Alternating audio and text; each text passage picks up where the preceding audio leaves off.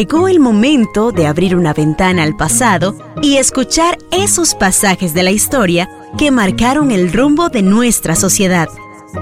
Deje que su imaginación vuele y que las ondas sonoras lo lleven de paseo por un inolvidable viaje por la historia.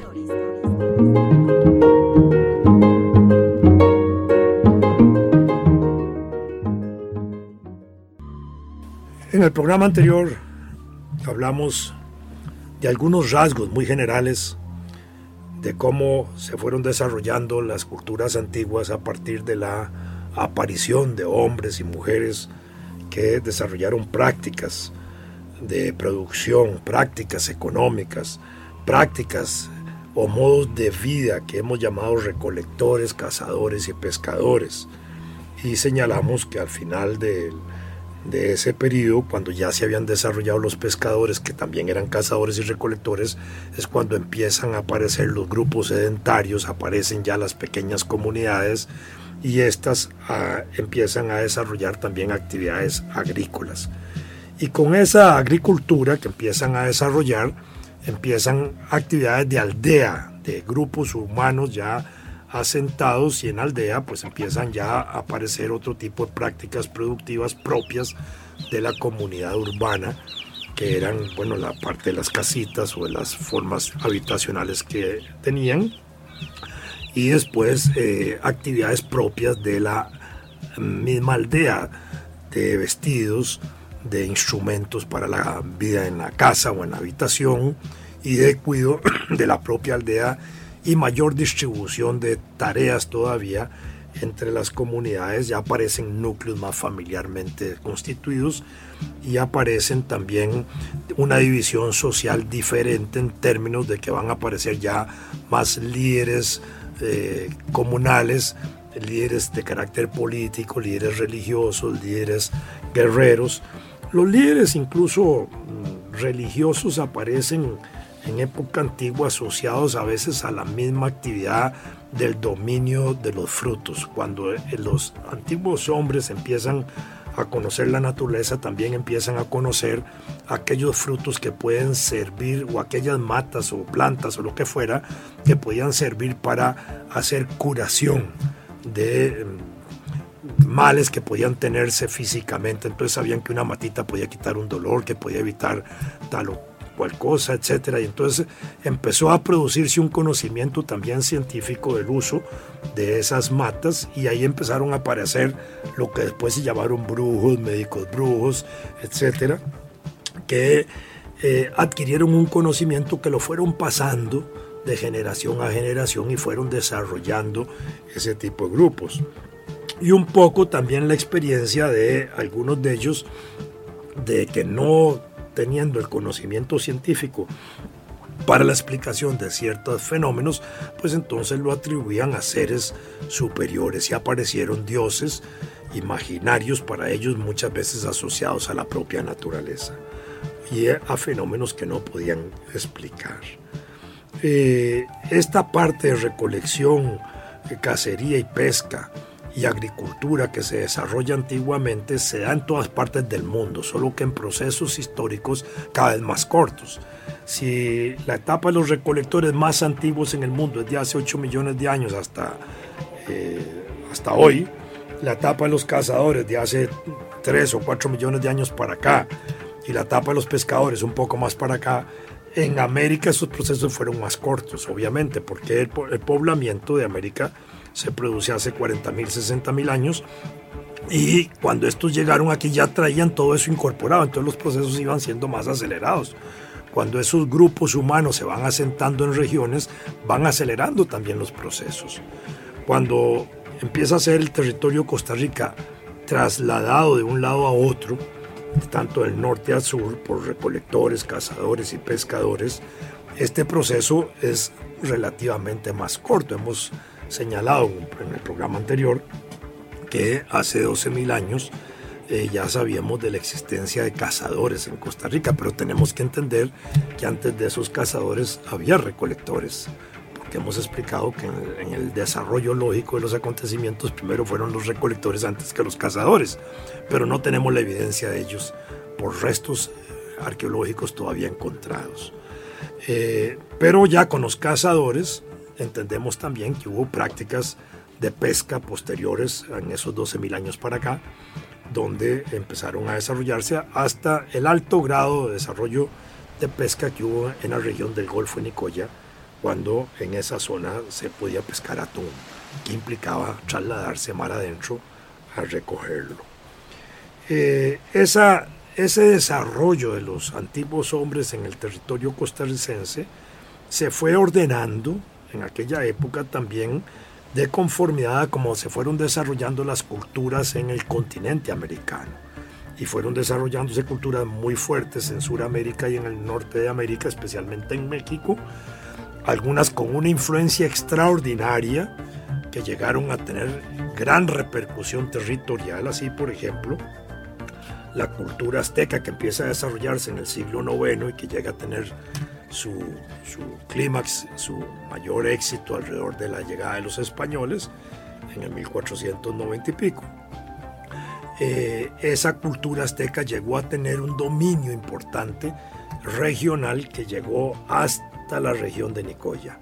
Es decir, bajaba todo el México, eh, toda la parte de Guatemala, parte de Belice, eh, la parte de Honduras y El Salvador, Nicaragua y entraba en una cuña hasta el Golfo de Nicoya y la península de Nicoya toda.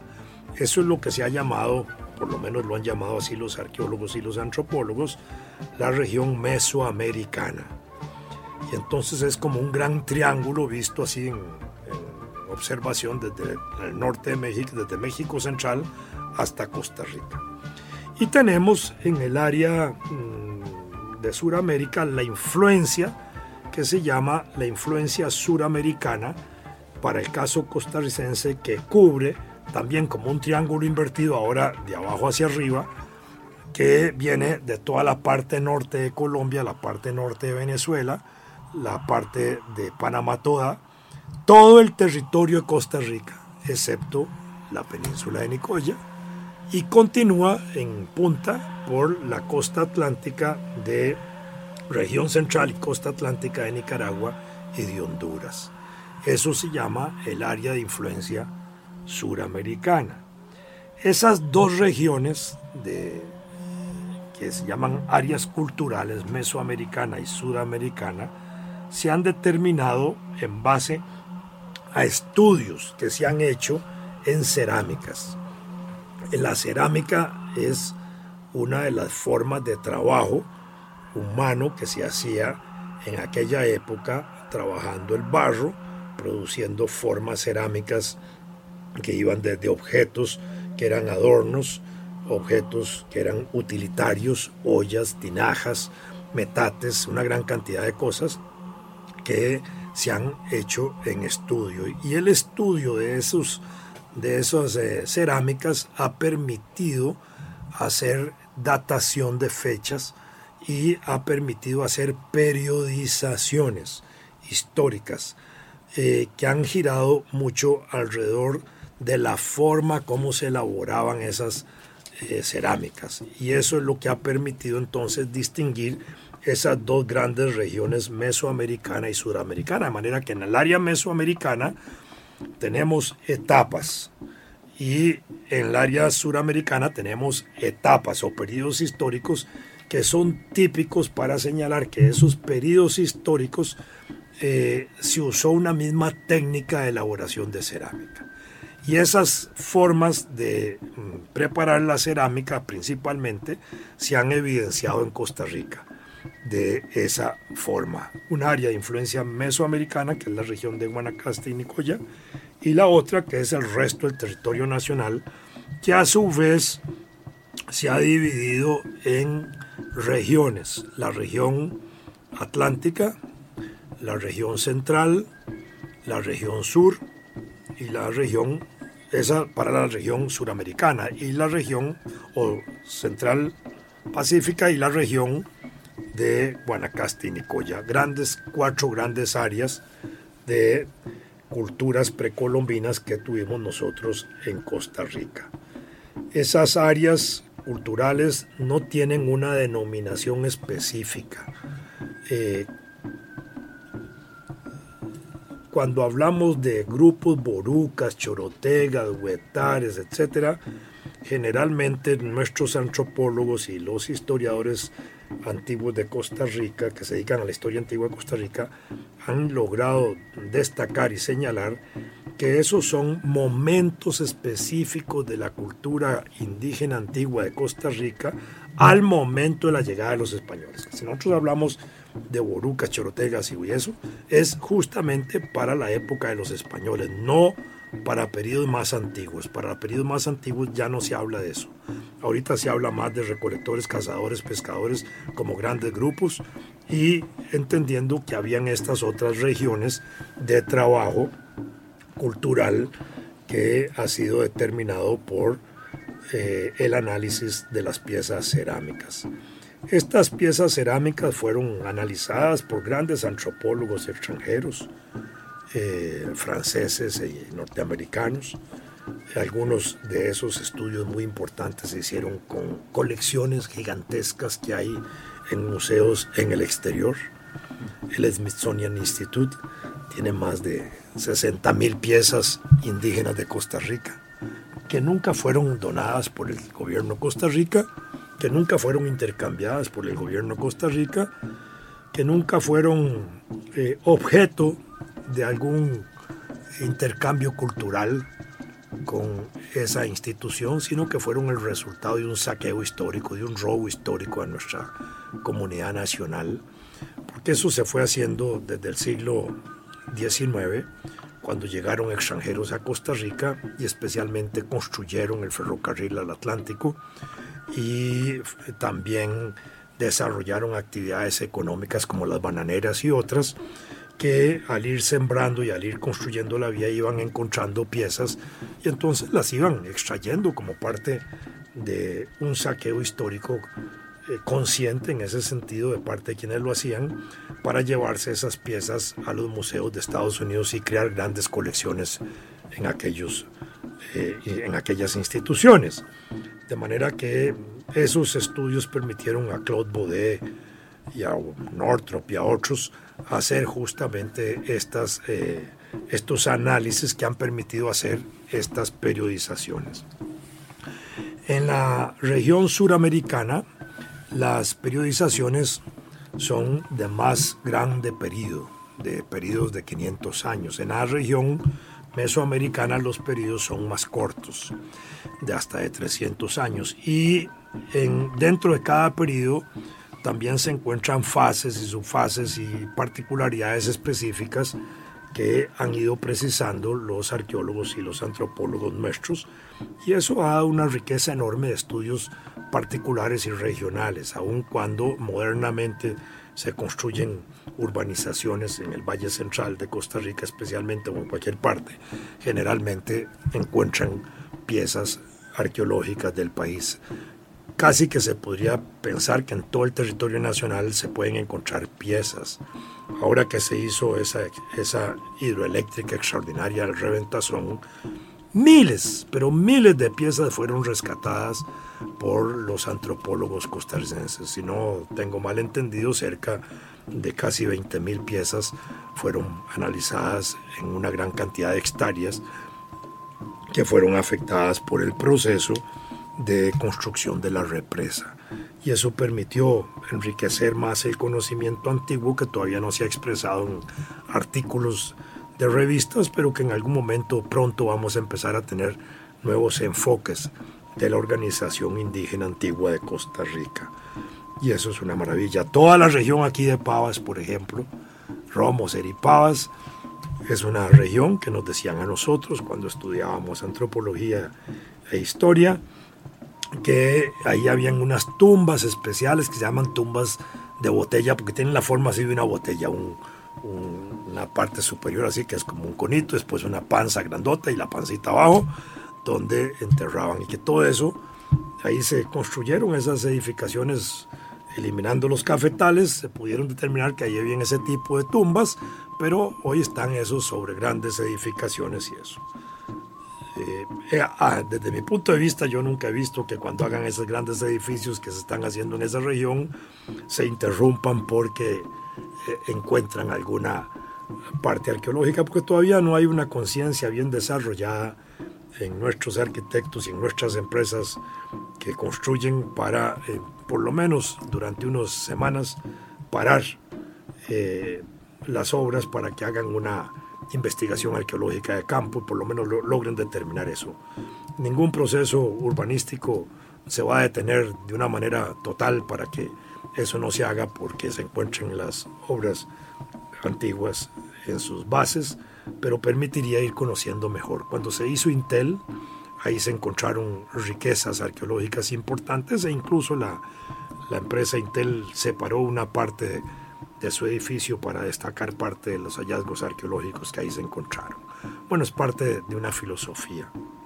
En países como México, cuando han construido el metro, el tren subterráneo y encuentran eh, justamente hallazgos indígenas, en ocasiones han desviado la línea del metro para preservar esos aspectos arqueológicos, en otras han mantenido a la par de la línea del metro en las estaciones que construyen parte de la riqueza arqueológica que encuentran como una expresión de la belleza y de la cultura y de la memoria histórica de los mexicanos. A nosotros todavía nos falta desarrollar eso. Entonces, decíamos que las áreas culturales de Costa Rica pues son importantes porque nos permiten distinguir formas de trabajo, formas y modos de vida alrededor de ese trabajo y distinguir las cuatro grandes regiones del país, dos de área, una de área de influencia mesoamericana y tres regiones de área de influencia suramericana o sudamericana. Eh, de manera que hoy cuando hablamos de culturas antiguas hablamos de eso, de recolectores, cazadores, pescadores y agricultores en estas regiones.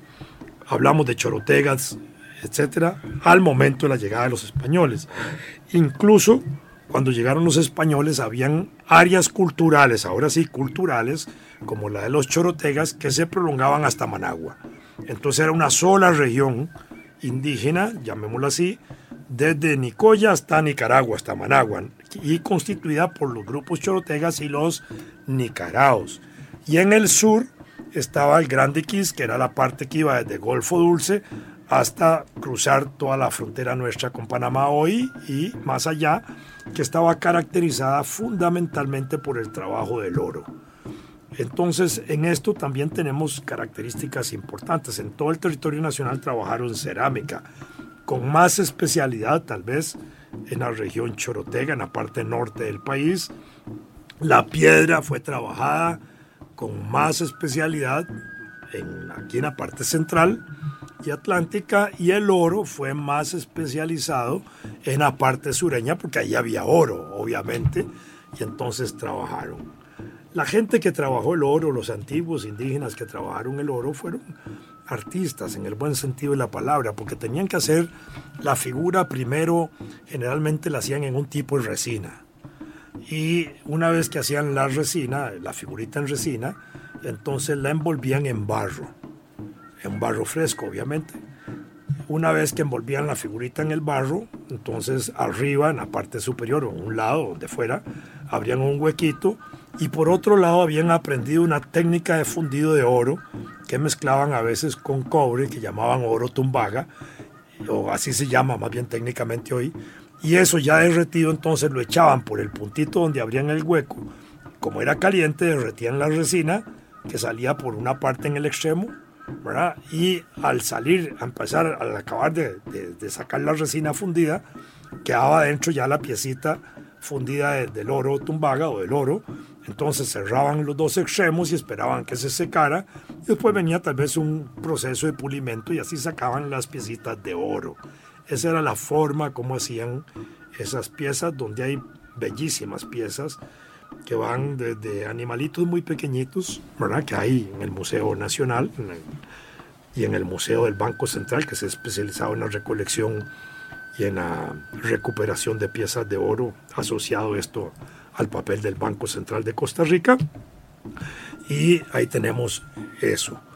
Eh, entonces tenemos el trabajo de piedra, el trabajo de cerámica y el trabajo de oro como parte de las actividades que ya los indígenas nuestros en época agricultora y de vida aldeana, de vida de aldea, se desarrollaron. Y tenemos también una parte importante que es la presencia del jade en Costa Rica. En cuanto al jade en Costa Rica, tenemos que decir que nosotros no tenemos vetas de jade importantes. Eso no quiere decir que no se hayan encontrado algunas manifestaciones de ellas en Guanacaste y en otras regiones, pero no en la suficiente cantidad para expresar el volumen de piezas de jade que encontramos en el territorio nacional. En este sentido, mm, uno podría pensar que el jade, si no fue un producto local, de producción local, porque aquí habían vetas de jade, tenía que ser el resultado de un proceso de intercambio. ¿Qué cambiábamos para que nos dieran jade a nosotros? Cerámica, eh, podíamos pensar que entonces las piezas nuestras de cerámica se iban para el resto de Centroamérica hasta Guatemala o México, donde estaban más las vetas de jade, pero no encontramos en el territorio centroamericano intercambio de piezas de origen costarricense que puedan indicarnos que había un flujo muy importante de piezas que se cambiaban de cerámica por jade que se traía a Costa Rica. Entonces podríamos descartar como posibilidad que el jade fuera intercambiado por cerámica.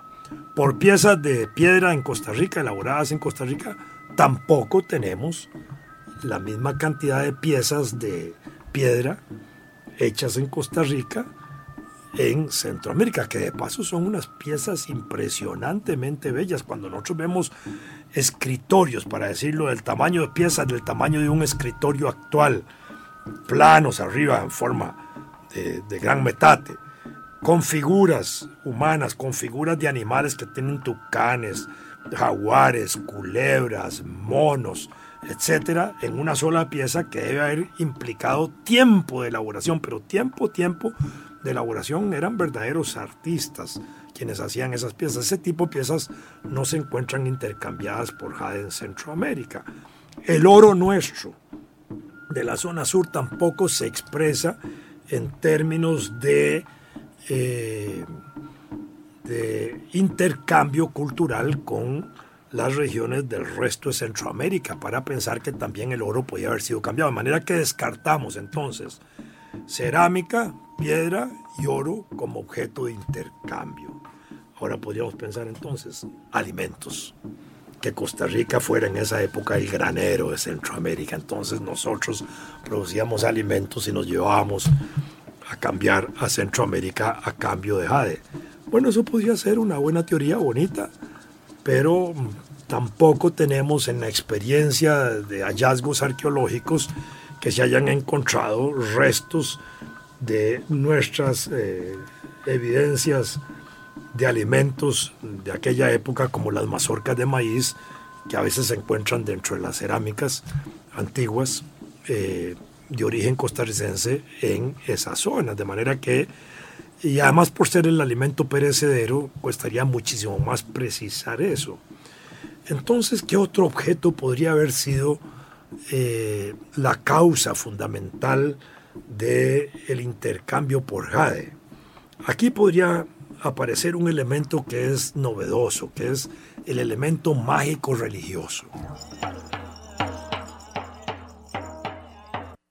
Es decir, la gente venía a Costa Rica, la gente indígena venía a Costa Rica de Centroamérica a consultar chamanes, sacerdotes, brujos, psicopompos, las formas de esos brujos indígenas que nosotros teníamos, que eran como los, los santos de la época, los curas de la época, y entonces la gente venía a consultarlos, a los magos de Costa Rica. Entonces, eso significaría que Costa Rica era como el Vaticano de aquella época, para decirlo en términos modernos, y la gente venía aquí a cambiar a cambio consultas espirituales, pagaba con jade. A mí esta, esta teoría a mí me encanta, porque además nos valora culturalmente a nuestros eh, antiguos indígenas del país.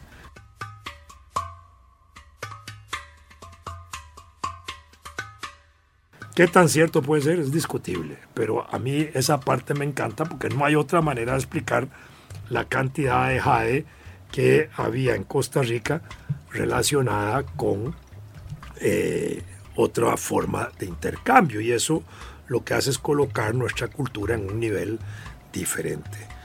Eh, pienso que esta sigue siendo todavía un fundamento de discusión que podríamos valorarlo en el intercambio cultural. Aquí la gente venía a hacer consultas de carácter religioso, espiritual, y a cambio pagaban con jade, que es la forma más eh, atractiva con que yo trato de explicar la presencia del jade nacional que se encuentra en Costa Rica. Además de esto ha habido un jade que se ha encontrado elaborado, mm, exquisitamente elaborado, que son unas piezas gigantescas de jade que están en el Museo Nacional, donde hay una mano agarrando una langosta, una cola de langosta. Esa mano tiene una cabeza de jaguar. Esa mano tiene unas características de mano chandra de la India, en, sus primeras interpretaciones, eh, cuando se descubrieron esas piezas, se trató de interpretar de que esta había sido una pieza originalmente elaborada allá en la India, seguramente por la mano chandra, y que ahí fue elaborándose hasta que terminó en Centroamérica y en Costa Rica, resultado de ese intercambio, que tal vez aquí terminaron puliéndolo un poquito más. De manera que eh, el jade también es parte de nuestra riqueza cultural, arqueológica, indígena, antigua, y que eh, en lo fundamental fue resultado inevitablemente de un intercambio cultural porque nosotros no tenemos petas de jade y esto lo único que hace es resaltar a nuestras culturas antiguas y especialmente a nuestros líderes religiosos espirituales que daban sus consejos a cambio de jade. En nuestro próximo paseo por la historia hablaremos del momento de la llegada de Cristóbal Colón a Costa Rica y América.